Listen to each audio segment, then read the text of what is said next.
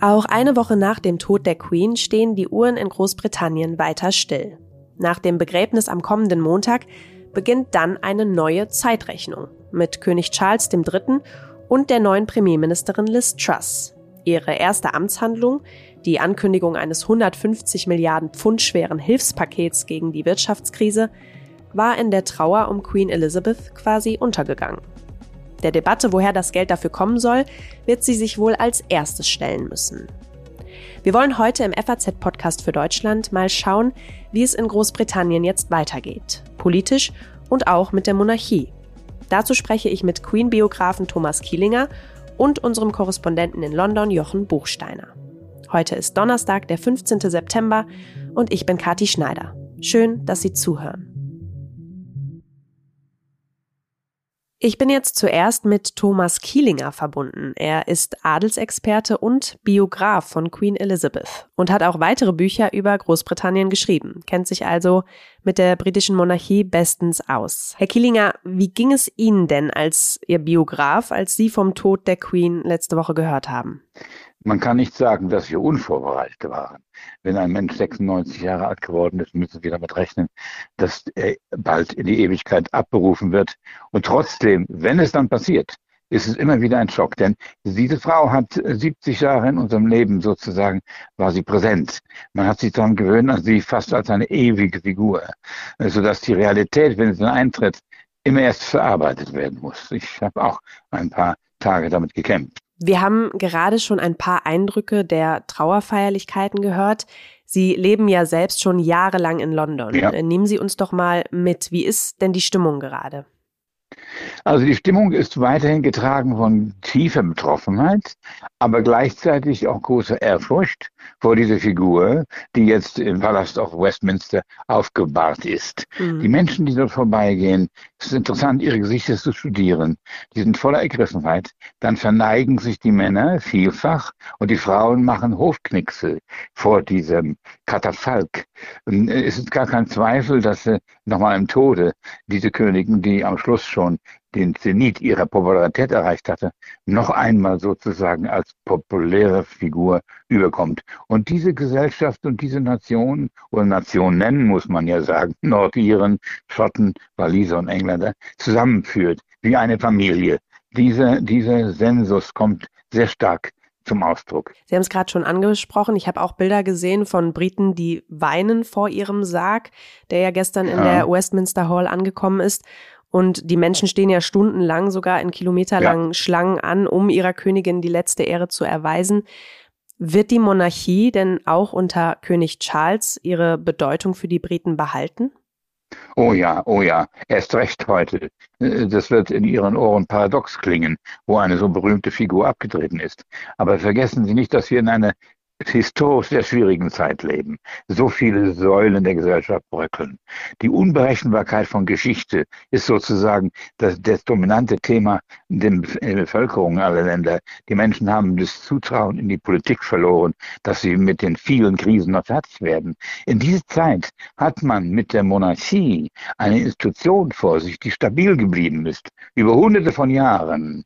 Und das ist etwas, was ich hier spüre, wie die Menschen sich geradezu daran klammern Bayern als einen festen Bestandteil, der nicht der Erosion unterliegt, der nicht dabei ist zu bröckeln und zu taumeln. Deshalb glaube ich, wird Charles mit großem Wohlwollen begrüßt bei den Menschen, die sagen, gut, dass er da ist, er ist ja eingeübt, keiner kennt sich besser aus in, in, den Ritualen der Monarchie.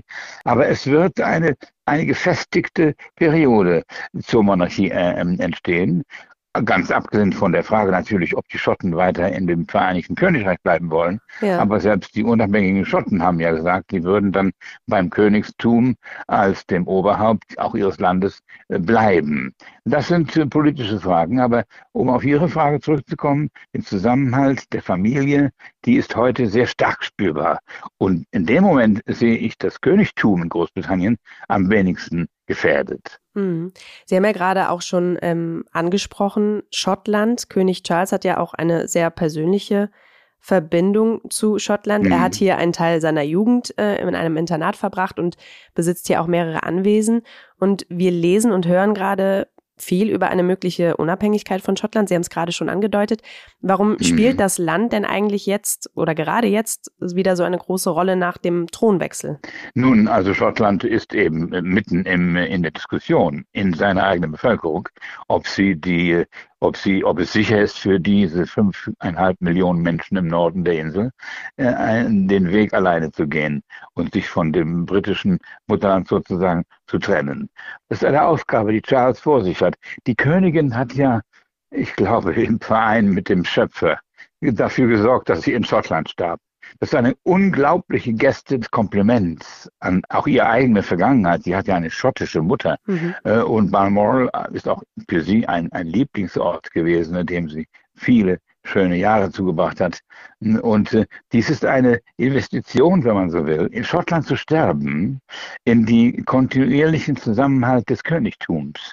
Und ich habe den Eindruck, sie war eine kluge Frau, die über ihre Zeit hinaus gedacht hat und ganz sicher diesen letzten Dienst ihrem Königreich erwiesen hat. Wenn sie stirbt, dann stirbt sie in Schottland, um diese Union der einzelnen Teile des Königreichs nochmal emphatisch zu betonen. Die schottische Regierungschefin will im Herbst nächstes Jahr die Bevölkerung nochmal über Schottlands Unabhängigkeit abstimmen lassen. Hm. Glauben Sie, mit dieser Geste hat Queen Elizabeth die Schotten vielleicht wieder ein bisschen mehr für sich gewonnen? Gar keine schlechte Frage übrigens. Ich glaube, ein bisschen dreht sich damit die Diskussion auch in Schottland, die genau überlegen müssen, was sie damit aufgäben, wenn sie das Königreich verließen. Sicherlich verlassen sie nicht das Königtum. Sie wollen ja, wie gesagt, unter dem britischen Monarchen weiter bleiben. Aber viele Menschen in Schottland sind noch lange nicht am Ende mit ihren Überlegungen, ob es klug ist, in dieser Zeit selbstständig zu werden, fünfeinhalb Millionen, äh, und vielleicht bei der EU, also klopfen, ob man sie da aufnimmt, ist ja alles ungeklärt. Die Frage der schottischen Unabhängigkeit ist von vielen, vielen Fragezeichen umgeben. Was glauben Sie denn, was Charles jetzt als König versuchen wird, um die Schotten wieder enger an sich zu binden? Ich habe ja eben schon gesagt, er hat eine persönliche Bindung auch zu dem Land. Glauben Sie, er wird da jetzt ähm, Versuche unternehmen, die Schotten wieder enger an, an das Königreich zu binden? Da, da darf man nicht vergessen, dass eigentlich dem König solche Möglichkeiten nicht freistehen. Er kann nicht politisch wirksam werden, Klar. der Gestalt, wie Sie es gerade schildern. Die schottische Politik wird in London entschieden. Die können auch gar nicht selbstständig werden, wenn London nicht zusagt, wenn London das nicht billigt. Andererseits, wenn mehrere Volksabstimmungen in Schottland hintereinander immer wieder den Volkswillen demonstrieren würden, dass der Norden der Insel ausscheiden möchte, dann wird es sehr schwer sein, auch für London Nein zu sagen. Er kann natürlich Akzente setzen durch Besuche, durch Ehrungen, äh, Auszeichnungen, ich weiß nicht was. Aber er muss wiederum aufpassen, es nicht zu deutlich werden zu lassen, denn er muss seiner Mutter folgen in dieser großartigen Kunst der diskreten Neutralität. Mhm. Er ist mhm. schließlich König für alle Menschen dieser Gesellschaft. Er kann nicht Partei ergreifen für einzelne Gruppen und sei sie noch so stark wie der schottische Wunsch nach Unabhängigkeit. Was wird sich denn Ihrer Meinung nach mit Charles als König jetzt noch verändern? Wir haben letzte Woche schon in unserer Sendung hier gehört, er wird ein grüner König ähm, und auch eine Übergangsfigur sein. Was denken Sie denn, Herr Kielinger? Was für ein König wird er sein im Vergleich zu seiner Mutter? Also ich bin mit dem Wort Übergangskönig nicht ganz einverstanden. Nicht nur hat er noch eine ganze Reihe an Jahren vor sich, wenn er das äh, die, die Gesundheit seiner Eltern geerbt hat. Er wird weiterhin, und das haben seine ersten Ansprachen durchblicken lassen, eine andere Gefühlskultur demonstrieren. Die Königin ja. und auch der Prinz Philipp gehörten ja noch zu dieser Generation der alten Stiff Upper Lip, die, die, die Aristokratie, das Königtum, die Königsfamilie zeigt sich nicht so sehr in ihren Gefühlen. Charles ist anders. Er weiß, was die Fähigkeit auf die Tonlage der Gefühle der neuen Generation zu hören, wie wichtig das ist. Und äh, das hat ja Harry und Meghan angesprochen. Die fühlten sich nicht aufgenommen richtig am Hofe, weil niemand so richtig ihren Problemen zuhörte. Da wird Charles ein Zuhörer sein. Er wird eine andere gefühlsbetonte Sprache sprechen. Er muss ein hinhörender König sein. Und das gilt auch für seinen Sohn, den William, der ihm nachfolgen wird. Der hat drei junge Kinder. Auch die müssen spüren, dass sie im neuen Jahrhundert angekommen sind und nicht in dem alten, wo alle Probleme unter den Teppich gekehrt wurden. Herr Kielinger, gestern wurde bekannt, dass Charles ja jetzt einige seiner Mitarbeiter entlassen wird, weil seine Büros jetzt in den Buckingham Palace umziehen. Mhm. Seine bisherige Residenz Clarence House wird geschlossen und es ist außerdem jetzt gerade, wird wieder darüber geredet, dass er ja keine Erbschaftssteuer auf das Erbe seiner Mutter zahlen muss. Dazu wurde ja auch in den 90ern ein Gesetz verabschiedet. Wie kommt das denn jetzt gerade in diesen Zeiten bei den Briten an? Also die Briten gehen einer Zeit der Austerity entgegen, gar kein Zweifel. Der Gürtel muss enger geschnallt werden, überall. Und es macht sich gut, glaube ich, wenn auch das Königshaus, Charles in diesem Falle, äh, seine, äh, seine Belegschaft verknappt. Er ist ja sowieso ein Mann, der auch die Zahl der königlichen Figuren, die oben auf dem Balkon immer wieder erscheinen, verkürzen will, damit nur noch ein Kern Truppe sozusagen für Königshaus und königliche Aufgaben stehen. Und dazu gehört eben auch, dass man im ökonomischen Bereich auch zurückschneiden muss. Das müssen alle in England. Die kriegen einen sehr bitteren Winter mit Einschränkungen der Lebensgewohnheiten, der, der Energieversorgung, der Energiepreise. Äh, Inflation steigt. Und da muss auch er sozusagen Frugalität demonstrieren können. Es ist zwar bitter für einige dieser Angestellten, die dann ihre alte äh, Anstellung verlieren, mhm. aber es ist, glaube ich, ein nötiger Zug, ein nötiger Schritt, der beweisen soll, dass auch im Königshaus gedacht wird, wie in der ganzen äh, Gesellschaft gedacht wird, nämlich es werden harte Zeiten kommen. Wir müssen uns darauf einstellen. Denken Sie denn zum Abschluss, Herr Kielinger, dass sich die britische Monarchie modernisieren muss und wenn ja, wie? Gut, also sie modernisiert sich leise und sacht immer. Sie muss populärer werden von Mal zu Mal. Die Königin hat das gut verstanden in ihren letzten Jahren. Denken Sie an den Auftritt mit Daniel Craig, dem Bond-Darsteller, mhm. 2012 zu den Olympischen Spielen, wo sie sich an seiner Seite in einem virtuellen Fallschirm in das Stadion ließ, um die Spiele zu öffnen. Denken Sie an die kleine Intermezzo mit dem Paddington Bear, mit dem Sie unterhalten hat über die Toasts in Ihrer Handtasche. Das sind das sind ähm, Referenzen an, an, an die Notwendigkeit, populär zu bleiben. Hm. Man muss also sozusagen mit der Zeit leben, darf gleichzeitig die Aura des Königtums nicht in Gefahr bringen. Aber das ist eine Balance, die immer wieder gefunden werden muss.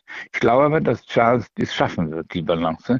Vor allen Dingen, weil er das Glück hat, in der nächsten Generation eine stabile Familie an seiner Seite zu wissen. Sein Sohn William dessen Frau und die drei heranwachsenden Kinder. Okay, also die Bedeutung der Monarchie wird auch unter König Charles weiterhin für die Briten Bestand haben und ähm, mit, mit leichten Modernisierungspotenzial. Ja, wir gehen auf eine ziemlich stabile Phase der britischen Monarchie entgegen. Sagt Thomas Kielinger. Ich danke Ihnen sehr für das Gespräch. Bitte, Frau Schneider. Alles Gute. Wir haben jetzt viel über die Zukunft der britischen Monarchie unter König Charles gehört. Ich will jetzt mit unserem Korrespondenten Jochen Buchsteiner darüber sprechen, was es für die britische Monarchie eigentlich bedeutet, wenn sich die Commonwealth-Staaten vom Vereinigten Königreich abwenden würden. Und über eine weitere neue Figur in der Regierung, Premierministerin Liz Truss, die ja noch von der Queen selbst in ihren letzten Tagen vereidigt wurde. Hallo, Herr Buchsteiner. Hallo. Herr Buchsteiner, wie realistisch ist es denn, dass sich jetzt Mitgliedstaaten von Großbritannien abwenden? Schließlich hat die Queen ja hier eine wichtige Rolle gespielt und diesen Zusammenschluss des Commonwealth ja auch zusammengehalten, oder? Äh, das stimmt. Und es gibt Befürchtungen, dass jetzt noch mehr Staaten dem äh, Beispiel Barbados folgen könnten, das sich ja im vergangenen Jahr von der Krone losgesagt hat allerdings dem Commonwealth immer noch angehört. Aber es gibt auch in anderen Regionen des Commonwealth äh, Diskussionen, ob man zur Republik finden soll. Und diese könnten sich jetzt verstärken. In Australien, da wo die Queen ja auch oder jetzt König Charles Staatsoberhaupt ist, gibt es ja schon Tendenzen. Könnte das andere Staaten dazu animieren, nachzuziehen? Ja, in Australien, glaube ich, ist die Lage gar nicht so dramatisch. Der neue Premierminister hatte zwar vor seiner Wahl angekündigt, nochmal ein Referendum stattfinden zu lassen. Er hat aber jetzt gesagt, dass in den nächsten drei Jahren, das heißt in seiner ersten Amtszeit, und meistens dauern die nicht lange in Australien, kein Referendum stattfinden wird. Also ob es in den großen, wichtigen Ländern des Commonwealth, Australien, Kanada, äh, zu solchen Bewegungen kommen wird, muss man abwarten. Ich glaube, im Moment ist eher zu befürchten, dass Staaten wie Antigua und Barbuda oder Jamaika in diese Richtung gehen. Dazu muss man vielleicht ganz kurz sagen, dass Australien und Kanada zu den Staaten gehören, wo der König eben das Staatsoberhaupt ist. Das ist ja in den anderen Commonwealth-Staaten anders, richtig? Ja, also genau genommen sind es 15, äh, in, inklusive des Vereinigten Königreiches selbst und 36 weitere sind Republiken. Und dann gibt es noch fünf Länder im Commonwealth, die sogar ihren eigenen Monarchen haben. Würde das König Charles und die britische Monarchie denn schwächen? Na, also stärken würde es sie nicht, aber man muss schon sehen, dass der Commonwealth ein wirklich loser Staatenbund ist, der ja so aus der Erbmasse des Kolonialreichs hervorgegangen ist. Der, der Versuch war, die alten Kolonien irgendwie zusammenzuhalten als dann unabhängige Staaten. Und natürlich ist jedes Land, was sich von der Krone abwendet, no good news für das nationale Selbstbewusstsein und, und das, das staatliche Selbstverständnis. Mhm. Aber es wird, glaube ich, die Nation nicht im tiefsten erschüttern, wenn, äh, wenn jetzt noch ein, zwei karibische Staaten äh, ihren eigenen Weg gehen. Dann kommen wir doch jetzt mal zur Politik. Als Prinz hatte sich Charles ja auch ab und zu politisch geäußert und eingemischt. Damit muss aber jetzt Schluss sein, oder? Ja, das hat er selber auch gesagt. Also allgemein wird davon ausgegangen, dass er den, das Neutralitätsgebot der Monarchie beachtet und sich nicht wesentlich unterscheidet in dieser Frage von seiner Mutter. Lassen Sie uns doch mal kurz aufzählen, was König Charles in seiner Rolle im Parlament eigentlich darf und was nicht? Ja, er ist in erster Linie ein repräsentatives Staatsoberhaupt. Seine Verfassungsaufgaben sind begrenzt. Er darf zum Beispiel die, das jährliche Parlament, also die Parlamentssaison, wie es hier heißt, eröffnen mit der King's Speech, wie sie dann demnächst heißen wird. Das ist letztlich die Regierungserklärung, die aber vom Monarchen mhm. vorgetragen wird. Er darf wöchentlich den Premierminister empfangen und ihm Ratschläge geben oder sich einfach nur anhören, was er wissen muss. Und, wann immer ein Regierungswechsel stattfindet, ist er derjenige, der den neuen Premierminister, der ja nicht gewählt wird, äh, wie bei uns äh, durch das Parlament, sondern er wird im Grunde beauftragt vom Monarchen, eine Regierung zu bilden und ist damit im Amt. Also das ist auch eine wichtige verfassungspolitische Aufgabe, die er hat. Ansonsten ist er mhm. Oberbefehlshaber der Armee und Defender of the Faith, wie es hier heißt, also mhm. Äh, steht der anglikanischen Kirche vor. Das sind im Wesentlichen seine Aufgaben. Sie haben es gerade schon angesprochen, wöchentliche Treffen mit dem Premierminister oder jetzt Premierministerin. Wie ist denn gerade das beginnende Verhältnis von Charles und Liz Truss? Kann man da schon was zu sagen? Nicht viel. Sie hatten jetzt ein, zwei Audienzen in London und kennen sich natürlich von früher. Truss war ja lange Ministerin und als solche im, im Privy Council, also dem, dem Thronrat, der dann auch äh, regelmäßig tagt.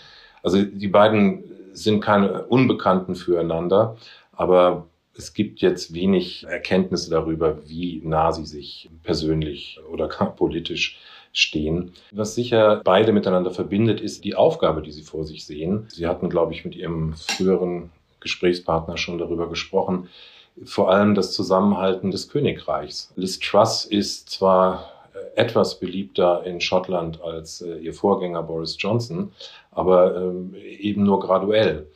Das heißt, dort, das wird nicht leicht sein für, für die konservative Regierung unter Truss, gute Stimmung in Schottland für die Union zu machen. Das aber wird äh, eine wichtige Aufgabe in den nächsten Jahren sein und die wird Charles vermutlich etwas leichter fallen. Durch die Trauerphase gerade im Land gibt es ja kaum Bewegung in der Politik, aber wie gesagt, das Land hat seit etwas mehr als einer Woche die neue Premierministerin. Mit was für einer Frau haben wir es hier eigentlich zu tun? Liz Truss äh, inszeniert sich selber gerne als eine etwas äh, wortkarge Yorkshire Woman, die nur das Nötigste sagt, aber das Richtige macht und hebt sich insofern auch stark ab von ihrem, äh, ihrem Vorgänger. Sie hat eine ganz interessante politische Reise hinter sich, weil sie äh, aus einem linken Elternhaus kommt, lange bei den Liberaldemokraten engagiert war, bevor sie dann zu den Tories gefunden hat. Sie war auch vor dem Referendum für den Verbleib in der EU und hat dann eine ziemliche Kehrtwende hingelegt und ist jetzt eigentlich zu verorten am, am rechten Flügel ihrer Partei Und das unterstreicht sie auch gerne mit nationalistischen Tönen und auch Gesten. Wie beliebt ist denn Liz Truss im Land und auch in der Politik? Also in ihrer Partei ist sie relativ beliebt, auch wenn das Ergebnis dann am Ende nicht so klar ausfiel, wie, wie das viele erwartet hatten. Das Land hat noch kein richtig klares Bild von ihr. Aber obwohl sie so lange in Regierungsämtern war, war sie meistens im Hintergrund. Ähm, sie hat eigentlich kein sehr starkes Profil. Ich habe den Eindruck, dass die Leute erstmal abwarten und, und äh, gucken, wen sie da jetzt als vierten Tory Prime Minister in Folge vorgesetzt bekommen haben. Sie hat sich ja während des Wahlkampfs auch einen ziemlich groben Fauxpas erlaubt. Hören wir da doch mal kurz rein. Um, President Macron, friend or foe? the, the jury's out. But if I, if I, if I, if I, if I become, if I become prime minister, I'll judge him on deeds, not words. Ja, sie hat auf die Frage, ob der französische Präsident Macron Freund oder Feind sei, geantwortet: The jury's still out, was äh, ja so viel heißt wie, das müsse noch entschieden werden. Wie ist diese Aussage denn im Land angekommen? Naja, da haben sich natürlich schon viele an die Stirn gefasst. Allerdings war das nun äh, auf dem Höhepunkt des innerparteilichen Wahlkampfs und äh, vielen war auch klar, dass sie da so ein bisschen versucht hat, die ja, eher EU-skeptisch eingestellte Parteibasis auf ihre Seite zu bringen. Besonders klug war das sicherlich nicht von ihr, hm. aber äh, es hat ihr eben auch nicht so geschadet, dass äh, etwa ihr Wahlsieg gefährdet gewesen hm. wäre. Ist sie denn da nachher nochmal zurückgerudert? Nein, sie wurde, hat das nicht mehr wiederholt, hat sich dabei jetzt auch nicht entschuldigt, sondern hm. das mehr oder weniger so stehen lassen. Und wie hat Macron auf ihre Aussage reagiert? Macron hat reagiert, was für sich genommen schon erstaunlich war, denn zu dem Zeitpunkt war sie ja eigentlich nur eine, eine Wahlkämpferin und hat, hat vernünftig reagiert in dem Sinne, dass er betont hat, dass die Freundschaft zwischen Großbritannien und Frankreich unverbrüchlich ist, ganz gleich, wer in Großbritannien regieren mhm. würde. Großbritannien befindet sich ja in einer Krise. Sie haben es eben schon angesprochen. Sie erwartet schwere Aufgaben, steigende Inflation. Auch hier steigen die Energiepreise. Und kurz nachdem Liz Truss im Unterhaus ihren Plan vorgestellt hatte, wie sie der wirtschaftlichen Krise begegnen will, hatte sie ja dann die Nachricht vom Tod der Queen erreicht. Aber was sah denn dieser Plan eigentlich genau vor? Nee, hier gibt es natürlich wie in Deutschland auch schon seit langem die Frage, wie steuert man den, den rasant steigenden Energiepreisen entgegen. Und das war ein großes Thema äh, während dieses innerparteilichen Wahlkampfs um die Johnson-Nachfolge. Mhm. Sie hatte eingangs gesagt, dass sie eigentlich nur entlasten will, die Menschen mit Steuersenkungen, hat dann aber mit der Zeit begriffen, dass das zu wenig sein wird. Und dann zum Schluss auch gesagt, äh, sie würde ähm, direkte Hilfen äh, überlegen. Und dann von dort war es dann nur noch ein relativ kurzer Weg, bis sie dann im Amt angekündigt hat, ein Paket, das manche auf bis zu 150 Milliarden Euro beziffern. Mhm. Also das ist ein Vielfaches dessen, was, was in Deutschland äh, die Regierung in die Hand genommen hat. Im Wesentlichen sieht es vor, die, die Energiepreise auf einem bestimmten Jahreslevel einzufrieren, sodass kein Haushalt mehr als etwa äh, zweieinhalb bis 3.000 Pfund zahlen muss. Und das kostet natürlich eine Menge Geld. Im Moment weiß niemand, wie der Staat das eigentlich finanzieren soll, denn sie will die Steuern nicht erhöhen. Dann bleibt eigentlich nur die Schuldenaufnahme, aber sie hat noch nicht mhm. bestätigt, dass das so kommen wird. Auch der Post-Brexit-Umgang mit Nordirland ist ja noch nicht gelöst. Das hat ja auch zu Streitigkeiten mit Frankreich geführt. Was ist da eigentlich genau los? Ja, also die, diesen Streit haben wir jetzt seit der Beendigung der sogenannten Übergangsphase und, seit der Brexit wirklich wirkt. Es gibt Verhandlungen seit anderthalb Jahren äh, über die Frage, ob dieses Nordirland-Protokoll äh, richtig angewendet wird.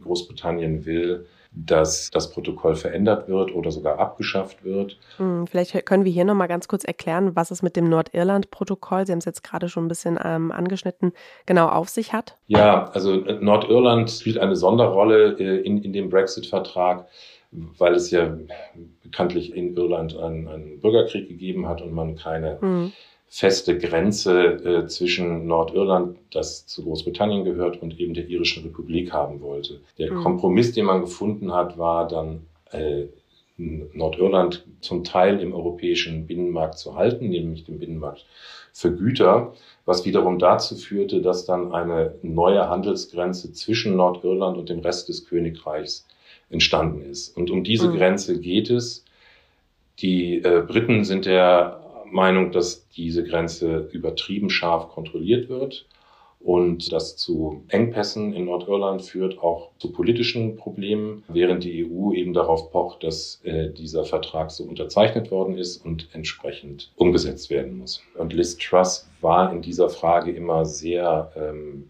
vehement, ähm, hat Johnson äh, damals als Premierminister auch ständig bewegt, härter gegen die EU vorzugehen. Und wir haben jetzt ein, ein Gesetz im Unterhaus, was das Protokoll gewissermaßen überschreiben würde. Das hat sie nicht gestoppt, sondern will sie weiter voranbringen. Und äh, ich fürchte, die EU wird sich darauf einstellen müssen, dass die britische Gangart unter ihr eher härter als schwächer wird. Also da kommt einiges zu auf Liz Truss, wenn sie nach nächstem Montag, da findet ja die Beerdigung der Queen statt, äh, das Tagesgeschäft wieder aufnimmt. Kommen wir zum Schluss, Herr Buchsteiner, noch mal ganz kurz zu diesem Begräbnis. Wer wird denn da aus politischen Reihen eigentlich alles erwartet? Also es sind im Grunde fast alle Länder eingeladen, bis auf ein paar Ausnahmen. Die sind interessant. Ähm, äh, das ist nämlich nicht nur Russland und Weißrussland, sondern auch Myanmar, Syrien, Afghanistan, Venezuela.